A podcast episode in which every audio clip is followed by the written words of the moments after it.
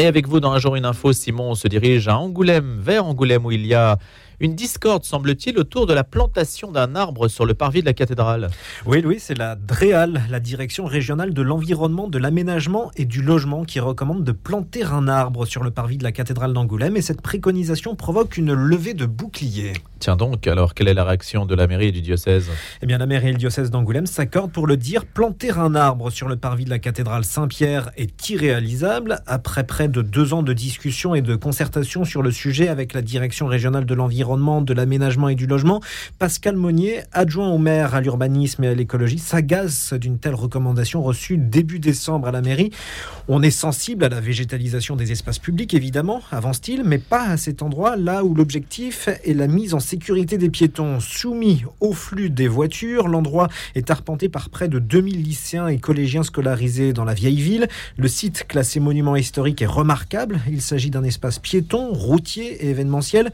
L'objectif naturel n'est pas prioritaire dans cet aménagement, argumente Pascal Monnier. Selon l'élu, l'endroit a surtout besoin d'un abri de bus pour simplifier les trajets des élèves. L'arbre de la discorde, précisons-le, n'est pas un sapin, ce n'est pas lié à la période de Noël.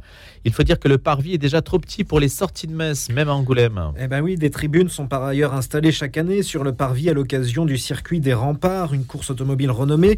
Un impératif qui supposerait donc d'installer un arbre en pot afin qu'il soit mobile, une éventualité compromise par la préconisation d'installer un végétal aux tiges, souligne la ville. Un avis partagé par Monseigneur Hervé Gosselin, l'évêque d'Angoulême, s'inquiète de l'aspect esthétique du parvis. On a une façade magnifique qui vient d'être restaurée. Ce serait dommage d'engager la vue en plantant un arbre, décrit le religieux. Déjà bondé à chaque sortie de messe, le parvis de la cathédrale lui semble par ailleurs trop petit pour y appliquer cette préconisation de l'Adréal. Végétalisation contre patrimoine, écologie contre histoire peut-être, ou esthétisme. Ce n'est pas la première fois d'ailleurs, Simon, s'aperçoit au fil de certaines chroniques que la question euh, du végétal s'invite euh, du côté du patrimoine et du côté du religieux. C'est intéressant à observer comme phénomène. Et ce matin, c'était la belle ville d'Angoulême, la ville haute, euh, magnifique au demeurant. Merci Simon. La question du jour. C'est le bloc-notes média, comme chaque lundi, avec Louis-Marie Picard, rédacteur en chef web, qui nous accompagne. Bonjour Louis-Marie. Bonjour Louis, bonjour à tous. Évidemment, on va parler de football ce matin avec vous, Louis-Marie, puisque c'est la Coupe du Monde qui occupe encore nos esprits. Ce dimanche, les Argentins sont devenus champions du monde. Et ça passe. Et ça passe, et l'Argentine est championne du monde. L'Argentine, championne du monde pour la troisième fois dans son histoire. Bon, ça faisait 36 Et- ans quand même. Hein. Ouais, 36 ans, troisième fois. Bon, c'est Montiel qui a un peu euh, tué les rêves, les rêves de l'équipe de France. Euh, bah oui, puisqu'on y a cru jusqu'au Il bout. faut le dire, c'est le défenseur argentin. Je suis pas sûr que sur cette antenne, tout le monde le sache. hein. Ah bon? Ça m'étonne. en tout cas, sachez que cette finale a été C'est pas. Bernard Montiel. hein. Non, c'est pas Bernard Montiel. En tout cas, on sera à, 9h les chiffres de médiamétrie. Combien de personnes ont regardé la finale? Mais à mon avis, ça sera assez énorme. Parce que oui, on y a cru jusqu'au bout, mais il faut se rendre à l'évidence. Euh, le triplé de Mbappé n'a pas suffi pour inverser la tendance. Les Argentins sont champions du monde. La faute à une première mi-temps catastrophique des Bleus. hein. On a vu des actions, euh, et même on a vu des euh, dominations un peu plus Non, non, le mari, on n'a rien vu du tout. Non, fait. mais on a vu la une équipe de France un 80e, peu on a meilleure, quasiment voilà, rien jusqu'à la 80e. Et aussi, voilà, un peu un arbitrage un peu laxiste sur euh, certaines actions euh, argentines. En tout cas, toute la presse ce matin le salue cette finale de légende, la tête haute, titre l'équipe. La, la légende applaudit le Figaro et légendaire au pluriel la salue Libération. Et le Parisien résume cette revue de presse par fier de nos bleus. Sur les réseaux sociaux, des vidéos, des vestiaires ont fait réagir. C'est ce qui nous intéresse ce matin. Oui, exactement. Parce que honneur aux vaincus, la première vidéo vient du compte Twitter d'Emmanuel Macron. Ce dernier a voulu traduire l'émotion collective née de la prestation de l'équipe de France. Et vous avez fait rêver des milliards de gens qui ont regardé ce match. Parce que vous avez fait du grand football et du grand sport. Les leçons, vous les tirerez. Il y aura sans doute des regrets après ce match. Je voudrais qu'il y en ait deux qui n'aient pas trop de regrets. S'il vous plaît. Écoutez-moi bien. Jamais. Vous êtes une très grande. Une très grande équipe. Alors, C'est beau d'être président. C'est beau d'être président, on peut aller dans les vestiaires. Alors, C'est marrant parce que maintenant on a les vidéos, on a les émotions dans les vestiaires, ce qui n'existait Ouais. pas à l'époque de Maradona. En tout cas, autre vidéo qui elle est devenue extrêmement virale et c'est, on va dire, pas la plus intéressante, pas la plus glorieuse. Elle se passe dans le vestiaire des vainqueurs argentins. Le gardien Emiliano Martinez s'était notamment payé Mbappé. Il a décrété une minute de silence pour Mbappé qui est mort. A-t-il lancé à Mbappé qui est quand même devenu le meilleur buteur de cette Coupe du Monde avec neuf réalisations, dont trois contre Emiliano Martinez. En tout cas, Kylian Mbappé et Lionel Messi vont avoir pas mal de sujets de discussion quand ils vont euh, se retrouver dans le vestiaire du Paris Saint-Germain. 3, vous avez dit, contre le gardien de but 3 contre le gardien de but, plus un pénalty, Ah ça oui, 4. 4, hein Eh oui, quand même. hein. Donc il a de quoi lui en vouloir, effectivement, le gardien de but, hein, ce Oui, oui. soir-là. hein. N'a pas réussi à arrêter Mbappé. C'est peut-être pour ça qu'il avait décrété sa mort symbolique, évidemment. Symbolique, évidemment. Autre sujet de controverse, la communication de Karim Benzema. Mais oui, comme quand Karim Benzema parle, des millions de personnes reprennent et réagissent à ce qu'il dit, et même quand on ne comprend pas très bien ce qu'il dit, ben ça fait débat. Alors l'attaquant du Real Madrid avait publié un message de lui sur Instagram deux jours avant la finale, dans lequel il disait ça ne m'intéresse pas. Alors qu'est-ce qui n'intéresse pas euh, Karim Benzema? Ben, Après des heures d'enquête, nous sommes en mesure, lui, de pouvoir vous dire que nous n'avons toujours pas trouvé euh, ce qui ne l'intéresse pas. En revanche, les médias espagnols ont lancé une polémique qui euh, indiquant que c'était la participation de Benzema à la finale. Il avait dû déclarer forfait avant le mondial, on se rappelle, parce qu'il était blessé. Mais les médias espagnols, notamment AS et Marca, ont estimé qu'il pouvait participer à cette finale parce qu'il était rétabli et que Didier Deschamps en fait l'en aurait empêché. Une polémique inutile à 24 heures d'une finale de Coupe du Monde, parce que voilà, euh, Mhm. Deschamps il avait trouvé un peu les systèmes de jeu les plus goûteux et les plus aboutis pour battre euh, ces Argentins. Oui, mais alors on ne sait pas du coup euh, pourquoi Karim Benzema ne s'intéresse pas à la finale Et en fait, du Monde, pas forcément la foncièrement parlant. Alors c'est pas forcément la finale parce qu'il a il a soutenu l'équipe de France et c'est vrai que Mm. dans les sur les réseaux sociaux qui est l'antre de la réaction, on a tendance à vouloir une réaction de Benzema comme s'il y avait une injonction à réagir et en fait Oui, mais sa phrase n'est pas très claire. sa phrase n'est pas très claire, mais peut-être qu'il faisait un message à un ami ou à quelqu'un. Là, euh, bah, si on en sait un peu plus, on vous le dira avec grand Bah, plaisir. écoutez, oui. Euh, Cela dit, je ne vais pas vous mettre sur euh, des heures d'enquête pour ça quand même. non, hein, je pense qu'il y a etc. quand même beaucoup mieux à Voilà. faire. Il y en a d'autres, il y a d'autres médias qui s'occupent de ça. C'est ça qui Enfin, ça très nous bien. intéresse quand même, malgré tout, même si euh, Karim Benzema, lui, ça ne l'intéresse pas. Exactement. Alors, le roi Pelé a lui aussi réagi. Mais oui, parce que vous savez, Messi est rentré dans la légende d'un des grands joueurs qui ont enfin gagné la Coupe du Monde. Et ben, pour résumer cette finale, le mieux est de laisser la parole à, Edson Arantes do Nascimento, dont euh, c'est le vrai nom, et euh, qui est peut-être l'un des plus grands footballeurs de tous les temps. Et voilà ce qu'il dit ce matin. Enfin, hier soir, il disait Aujourd'hui, le football continue de raconter son histoire, comme toujours d'une manière passionnante. Messi remporte sa première Coupe du Monde comme sa trajectoire le méritait. Mon cher ami Mbappé a marqué 4 buts en finale. Quel cadeau c'était de regarder ce spectacle pour l'avenir de notre sport. Et je ne pouvais manquer de féliciter le Maroc pour cette incroyable campagne. C'est génial de voir l'Afrique briller. Félicitations l'Argentine.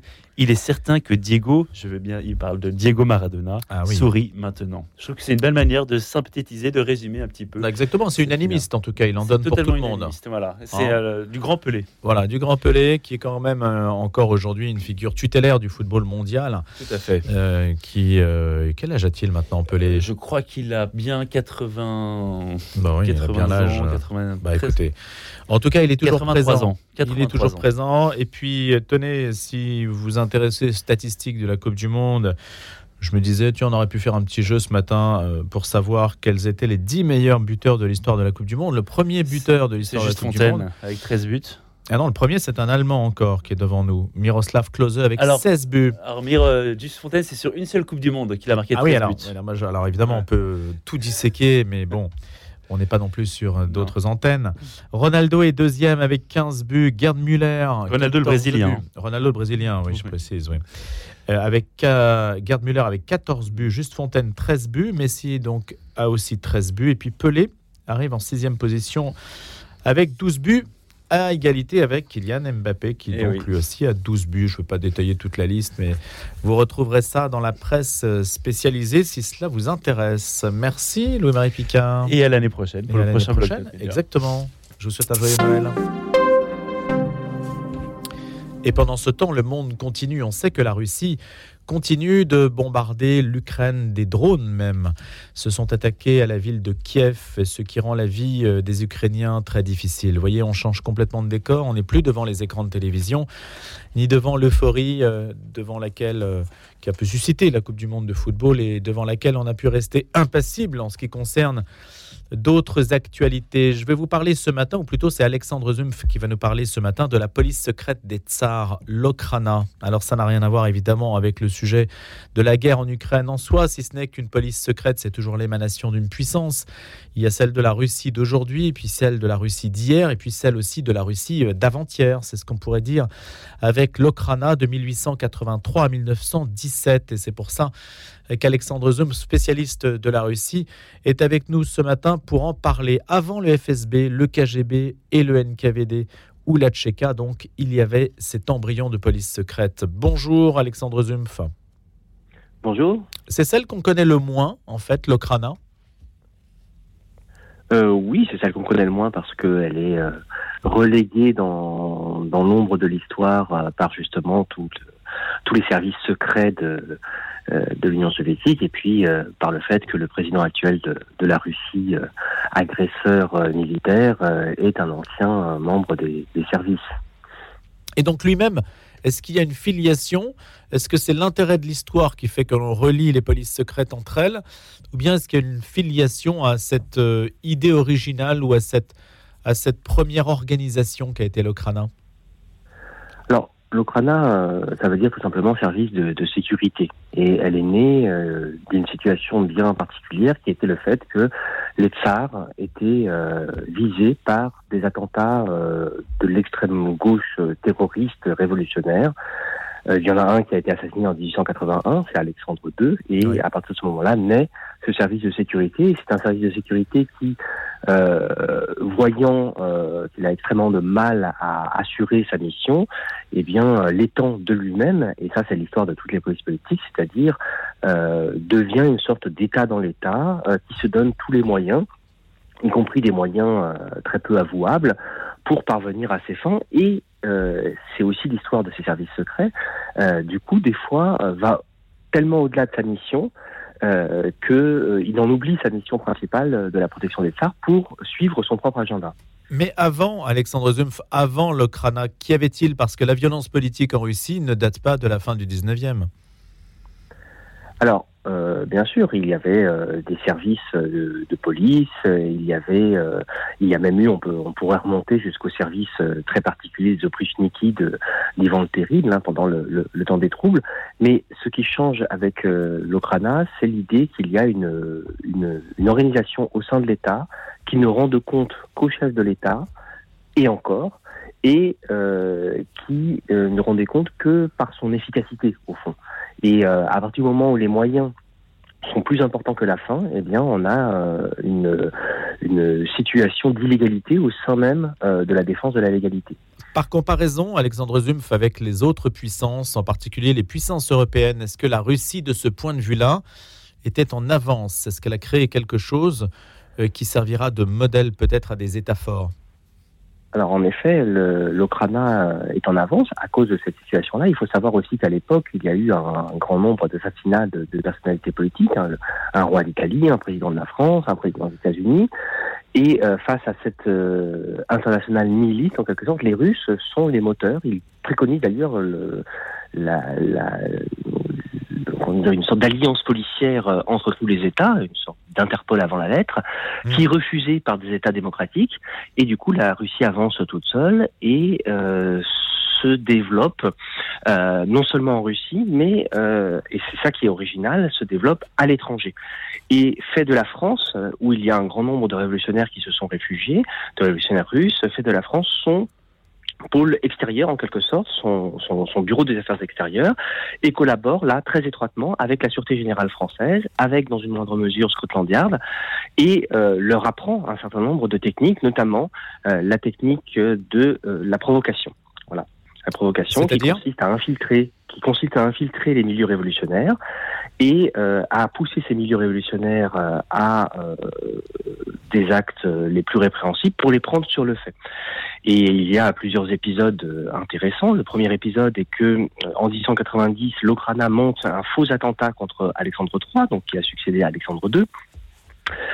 Euh, que le chef des, de la conjuration disparaît comme par magie, que les conjurés sont arrêtés, par les Français et que les Français offrent ces conjurés en quelque sorte à la police régulière euh, des tsars, ce qui pousse Alexandre III finalement à considérer d'un œil beaucoup plus favorable la question d'une alliance militaire et à signer en 1892 euh, l'alliance mmh. franco, la fameuse alliance franco-russe.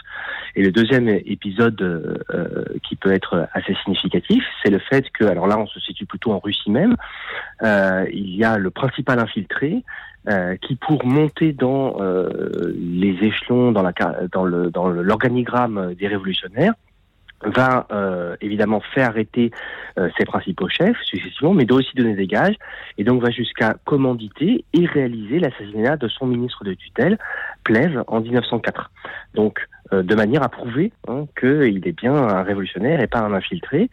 Et vous voyez, c'est le moment où, comme je le disais tout à l'heure, cette agence va au-delà même de sa mission de base, qui est de protéger l'État, pour continuer à agir à l'intérieur du mouvement révolutionnaire et on considère à un moment donné que pratiquement la moitié des membres de ce réseau révolutionnaire euh, pan-européen, en Russie et puis en dehors de Russie, au sein donc de la, du milieu révolutionnaire russe, sont des infiltrés de, de l'Okrana. Donc ce qui est quand même euh, euh, pose question.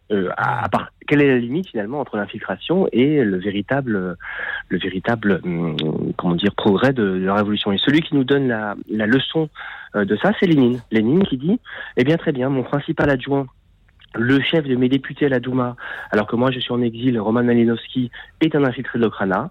J'ai fini par l'accepter en 1917, mais finalement, qu'est-ce que ça a changé Puisque vous voyez, ça ne nous a pas empêché de faire la révolution, au contraire. alors justement, il était certain. Hmm. Oui, oui c'était ma question, justement, Alexandre Zouf. C'est que malgré euh, ce talent, cette expertise, euh, ce talent, j'entends ce talent policier, cette expertise et les succès que vous énoncez, la révolution ne sera pas empêchée par la police secrète des Tsars. Et non, parce que euh, la révolution, alors il y a plein d'éléments extérieurs et la police euh, secrète ne maîtrise pas tout.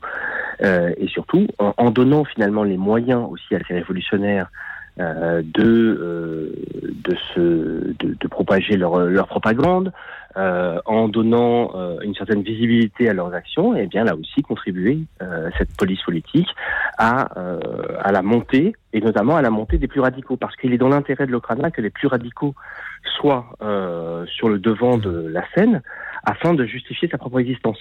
Et donc c'est dans ce jeu qui devrait être perdant-perdant qui au fond devient un jeu perdant pour l'Ukraine, gagnant pour les révolutionnaires. Bien entendu, il ne faut pas tout, tout euh, ramener à la question de l'Ukraine. Hein. Oui, bien sûr. Mais elle a engendré ce qu'elle visait à détruire, en fait, d'une certaine façon. Elle a entretenu ce qu'elle cherchait à détruire. Elle a, elle a entretenu, elle a alimenté, elle a aussi entretenu, et ça, c'est quelque chose auquel je, auquel je tiens beaucoup en tant qu'historien, euh, elle a aussi euh, engagé la légende. Hein. Il y a beaucoup de... Je me suis rendu compte en travaillant sur, sur ce sujet qu'il y a un certain nombre de clichés euh, qu'on a autour de, des, révolutionnaires de cette époque-là, et en particulier autour des bolcheviks, qui sont complètement euh, dus à, à, elle-même, hein, qui a donc, avant même que les bolcheviks s'attachent à réécrire l'histoire, ce dans quoi ils étaient des spécialistes, eh bien cette histoire a été écrite d'abord par la police politique. C'est la police politique qui a été la première historienne du mouvement révolutionnaire. Ça, c'est aussi assez euh, quelque chose que j'ai trouvé en travaillant sur la mémoire de cette de cet Okrana. Merci de nous en avoir parlé. L'histoire avant l'histoire, pour la comprendre avec vous, Okrana, la police secrète des Tsars 1883-1917. Alexandre Zumpf, maître de conférence à l'université de Strasbourg, historien spécialiste de la Russie. Merci d'avoir été notre invité ce matin dans Un jour une histoire.